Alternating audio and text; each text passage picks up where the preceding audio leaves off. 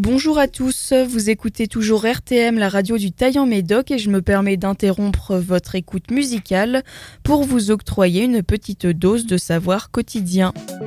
No, God! No, God, please, no! Le saviez-vous? Une émission de Calypso. No! No! Bienvenue dans Le Saviez-vous, la mini-émission qui balaye au placard les idées reçues courantes ou non de notre vie quotidienne. Les moustiques sont attirés par la lumière, la crème solaire empêche de bronzer, il ne faut pas se baigner juste après avoir mangé ou encore boire de l'eau fait baisser le taux d'alcool dans le corps. Tous ces préjugés font maintenant partie à part entière de notre société et sont ancrés dans nos mœurs aussi profondément que Excalibur sur son caillou. Mais pas de panique, je suis ici pour chasser ces idées reçues à grands coups de marteau et ne vous raconter que toute la vérité, rien que la vérité. Aujourd'hui, on va répondre à cette question. Est-ce que le gruyère a vraiment des trous?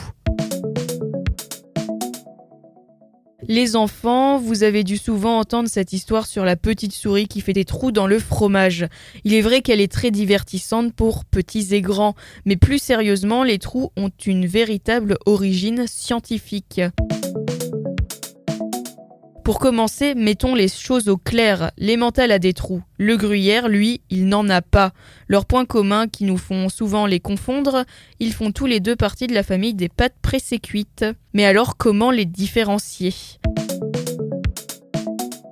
Bien qu'il est difficile pour un novice de différencier l'emmental et le gruyère à cause de ces fameux trous, c'est pourtant plus simple que ça en a l'air. L'emmental a de larges trous, aussi bien ceux fabriqués en France qu'en Suisse, contrairement au gruyère suisse, lui, qui n'en a que d'infimes. En effet, pour ce dernier, seuls les fromages fabriqués en France sont pourvus de petites bulles vides qui ressemblent à des trous. Leurs cousins suisses, en revanche, en sont totalement dépourvus. Bon, maintenant qu'on a résolu ce léger problème, une autre question se pose. Pourquoi est-ce qu'il y a des trous dans l'emmental? Après des années de recherche, et non, ce n'est pas une blague, il y a vraiment des gens qui ont fait des recherches là-dessus, les scientifiques ont enfin réussi à résoudre le mystère des trous dans le fromage, et notamment sur les mentales. En effet, pendant les processus de fabrication, les fromages rejetaient du CO2 par les bactéries qui se trouvent dans la pâte. Ce CO2, il forme alors des bulles durant la fermentation du fromage, mais c'est loin d'être la seule explication des trous sur les mentales. En effet, les scientifiques ont constaté après analyse du lait que celui-ci contenait de microscopiques particules de foin tomber dans le seau ouvert lors de la traite. Leur présence interagit alors avec le gaz et génère le phénomène de formation des trous. Cette explication logique met fin à tous ces mystères autour des trous sur les fromages. Quoi qu'il en soit, tous admettent que ces trous donnent du goût et du caractère à. Un emmental pourvu de trous est synonyme d'un fromage bien affiné et donc qu'on peut conserver. Lorsque vous irez maintenant acheter votre fromage, vous pourrez faire la différence entre un emmental français et un gruyère français ou suisse.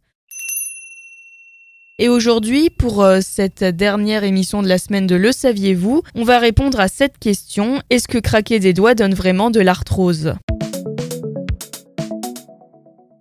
Vous avez tendance à vous faire craquer les doigts. Vous ne cessez d'entendre que vous aurez de l'arthrose pendant vos vieux jours.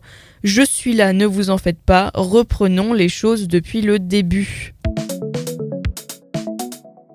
Le professeur Pascal Richette, membre de la Société française de rhumatologie et spécialiste de l'arthrose, explique que le bruit des articulations qui craquent n'est pas pathologique et n'augmente pas le risque de développer de l'arthrose. Développons. Toujours d'après le professeur Pascal Richette, ce craquement est dû au phénomène de cavitation, vous modifiez juste la pression dans les articulations en tirant dessus.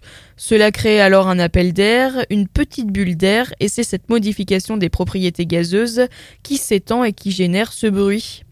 Ajoutons que l'arthrose ne touche pas l'articulation qui craque. L'articulation qu'on fait souvent craquer, c'est celle à la base du doigt, aussi appelée la métacarpophalangienne. L'arthrose touche, elle, l'articulation interphalangienne proximale, celle du milieu, et surtout celle la plus proche de l'ongle, où se forment certains rhumatismes. Amateurs de craquage de doigts, ne vous en faites donc pas et continuez sans crainte, car vous faire craquer les doigts n'aura aucun effet sur un potentiel développement de l'arthrose dans les années qui viennent.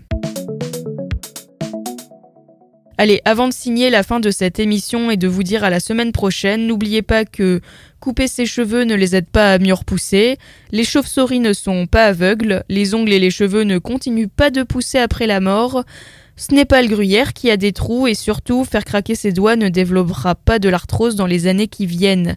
Si vous ne savez pas de quoi je parle, rendez-vous sur le site internet de RTM pour retrouver l'intégralité des idées reçues de cette semaine. Allez, bon week-end et à la semaine prochaine.